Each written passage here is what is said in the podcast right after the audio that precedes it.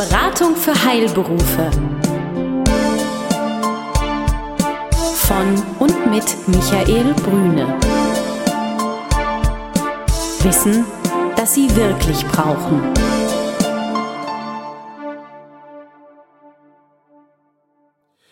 Guten Tag, meine Damen und Herren. Hier ist wieder der 14-tägige Newsletter der Beratung für Heilberufe. Mein Name ist Michael Brüne. Ich freue mich heute ganz besonders, Herrn Nörig begrüßen zu dürfen oder genauer gesagt, Herr Nörig, ich darf in Ihren Räumen sein, hier bei den ETL Rechtsanwälten in der Mauerstraße in Berlin. Vielen Dank für die Einladung. Sehr gerne. Vielen Dank für Ihren Besuch. Das Thema, Herr Nörig, heute, was wir uns vorgenommen haben, ist Apothekenwerbung. Was ist erlaubt? Da könnte man ja einfach sagen, na ja, ist ja relativ einfach. Erlaubt ist, was wir so machen können und wir achten schon nochmal auf das ein oder andere Gesetz. Es ist aber nicht ganz so ohne, wie sich es auf den ersten Blick darstellt, auch wenn im Werbebereich sich sicher das ein oder andere liberalisiert hat in den letzten Jahren. Worauf ist zu achten bei den Bestimmungen, Herr Nörig? Da ist es, und das haben wir in unserer Praxis in unserer Kanzlei, gerade im Bereich Wettbewerbsrecht, Werberecht, gewerblicher Rechtsschutz, sehr häufig, dass wir im Apothekenbereich doch mittlerweile Versuche haben, die schon sehr stark in den gewerblichen Bereich, was die Werbung angeht, haben, es ist so, dass ganz grundsätzlich eine Entscheidung des Bundesverfassungsgerichts aus dem schon Jahre 1996 ist, die grundsätzlich eben Gesetzescharakter hat, weil Entscheidungen des Bundesverfassungsgerichts Gesetzescharakter haben. Und in dieser Entscheidung heißt es, grundsätzlich ist erstmal alles möglich, aber und dieses Aber ist dann eben auch das Entscheidende. Sie haben die Möglichkeit, in jeder Art und Weise zu werben, Sie können im Fernsehen werben, Sie können im regionalen Radio werben, Sie können im regionalen Kino werben, wie auch immer. Sie dürfen grundsätzlich mit Flyern werben, Sie dürfen alles machen, im Internet selbstverständlich, mit Homepages, früher auch noch fraglich, mittlerweile gang und gäbe. Das ist alles möglich. Es kommt nur auf die Art und Weise an, wie Sie werben. Und das ist dann der entscheidende Punkt. Sie haben ein paar Fälle mitgebracht, Herr Nörig.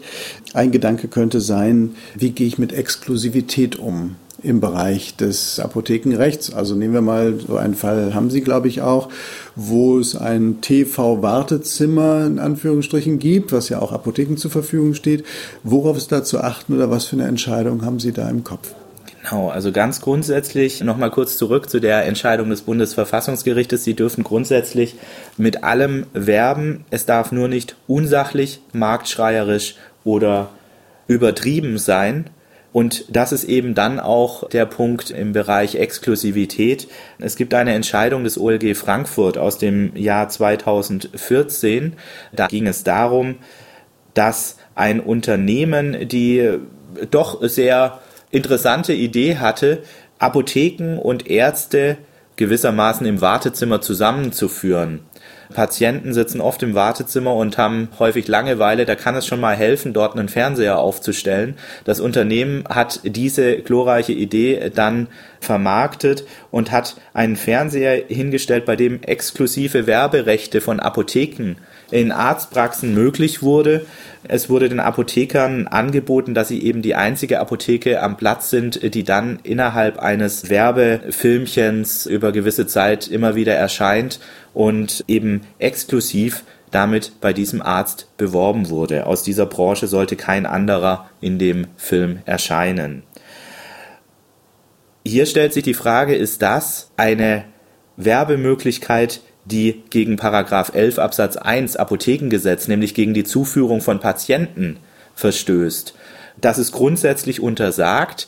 Die Frage ist, ob das auch in diesem Fall untersagt ist, wo eben über ein drittes Unternehmen hier diese Werbemöglichkeit geschaffen wird und grundsätzlich ja in der Arztpraxis eben einfach nur auf unterschiedliche, die Apotheken waren ja nicht die einzigen, die da vorkamen, auf unterschiedliche Branchen hingewiesen wurde.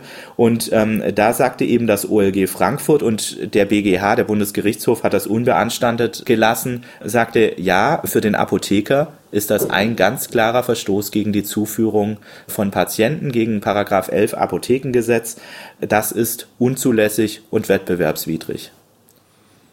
Worauf ist zu achten? Es gibt ja heute nach wie vor noch das Thema Internet ist ja sehr stark. Also wir denken an Homepage, Sie haben es vorhin angesprochen.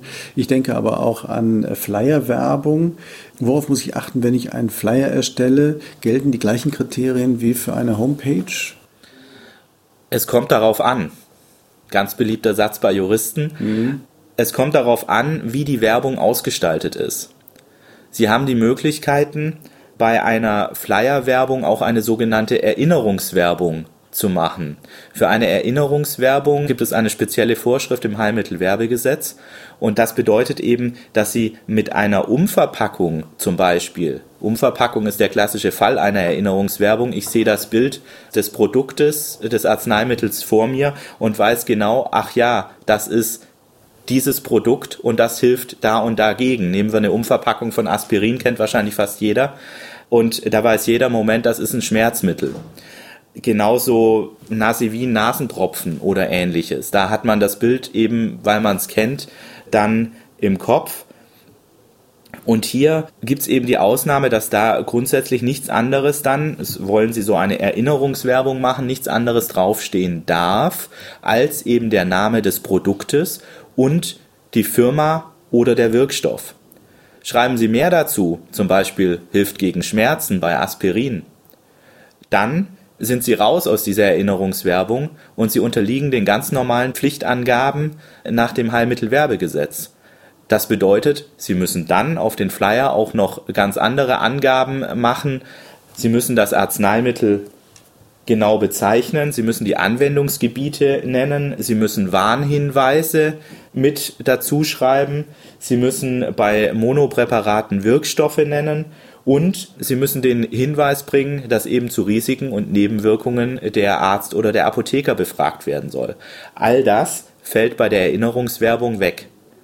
Mhm. Nehmen Sie allerdings nur eine einzige Komponente mit dazu, dann müssen Sie auch die anderen Komponenten offenlegen und in ihre Werbung mit aufnehmen. Ja, das findet dann wahrscheinlich auch parallel im Internet auch statt, wenn ich eine solche Produktwerbung mache. Genau, gelten das, die gleichen Kriterien. Das ist ganz unabhängig mhm. ähm, davon, ob das im Internet oder auf einem Flyer ja. der Fall ist.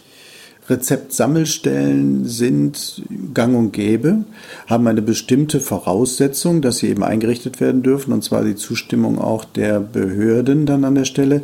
Sie haben aber einen Fall mitgebracht, wo Apotheker sich überlegt haben, das ohne die Zustimmung der Kammer zu machen.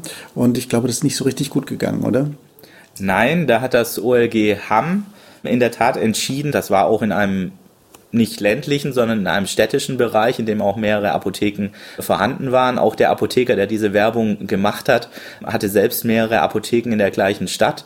Und der Konkurrent, dem das dann ja, sehr missfiel, hatte auch zwei Apotheken in der Stadt und es wurde eine Rezeptsammelstelle im Supermarkt eingerichtet, ohne die behördliche Genehmigung vorher einzuholen.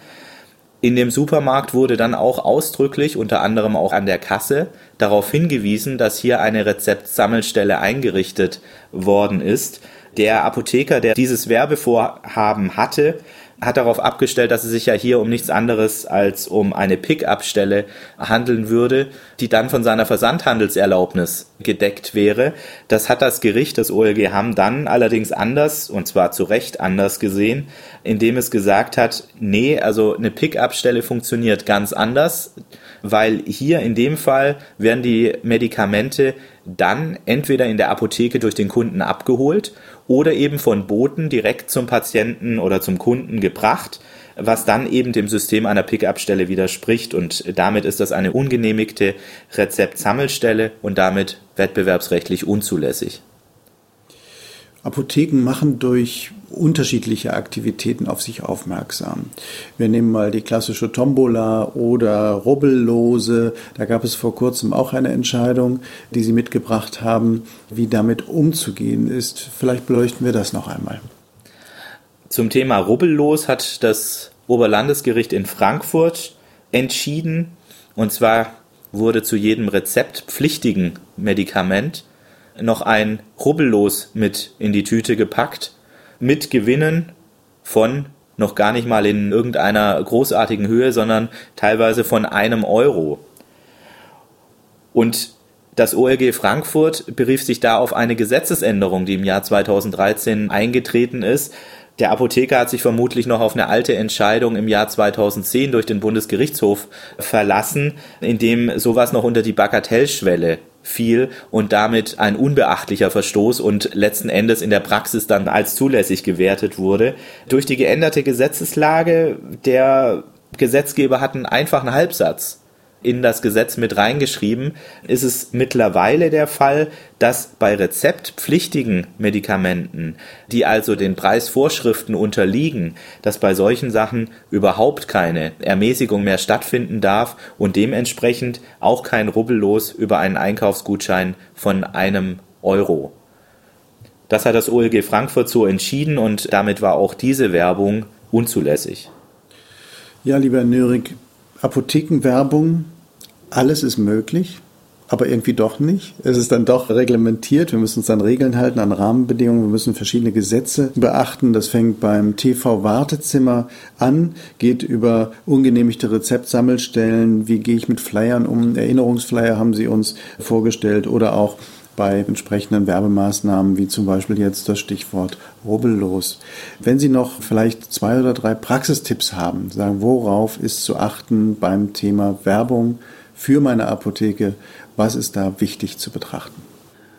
Wichtig ist in erster Linie, dass die Werbung nicht unsachlich, nicht übertrieben, nicht marktschreierisch ist, Wichtig ist aber auch zu wissen, dass es stets auf den Einzelfall ankommt. Also eine generelle Aussage, das darf ich jetzt machen, die werden Sie nirgendwo bekommen, es sei denn, es sei denn, Sie bilden exakt einen Fall ab, der möglicherweise schon höchstrichterlich oder zumindest in der obergerichtlichen Rechtsprechung eindeutig entschieden ist, dann haben Sie natürlich die Möglichkeit. Sie müssen auch immer eins berücksichtigen. Zeitbedingte Veränderungen sind selbstverständlich auch immer zu berücksichtigen und heutzutage sind andere Sachen erlaubt als noch vor 15 Jahren. Von daher befindet sich das Ganze im Wandel und im Apothekenmarkt ist es ohnehin so, dass sich da sehr viel auch in den Werbegeschichten im Wandel befindet und immer mehr zulässig wird. Es wäre undenkbar gewesen noch vor 30 Jahren, wenn es das Internet damals schon so in der Weise gegeben hätte, Internetwerbung zu machen. Das ist alles eine Entwicklung Entwicklung der Zeit, genauso mit Flyern zu werben, auch Tische mit Arzneimittelprodukten vor die Tür zu stellen, um Kunden anzulocken. All das sind Sachen, das geht grundsätzlich heute. Die Frage ist immer nur die Art und Weise, wie ich werbe. Und es gibt nach wie vor auch diesen Grundsatz, der Liebste kann in Frieden leben, wenn der Nachbar es zulässt. Das heißt also, egal was wir probieren, es hängt immer ein bisschen davon ab, das Risiko haben wir immer, nimmt jemand Anstoß daran und kann uns damit vielleicht auch Ärger bereiten. Insofern gut, sich vorher darüber Gedanken zu machen, was will ich erreichen, was ist möglich, ist es angemessen, diese Werbung. Und dann glaube ich, der Menschenverstand alleine reicht nicht aus, aber mit ihrem Wissen, was wir dazu tun können, ist man relativ sicher. Genau. Herr Nörig, vielen Dank für das Gespräch. Alles Gute, auf Wiederhören. Danke Ihnen. Besuchen Sie uns im Web.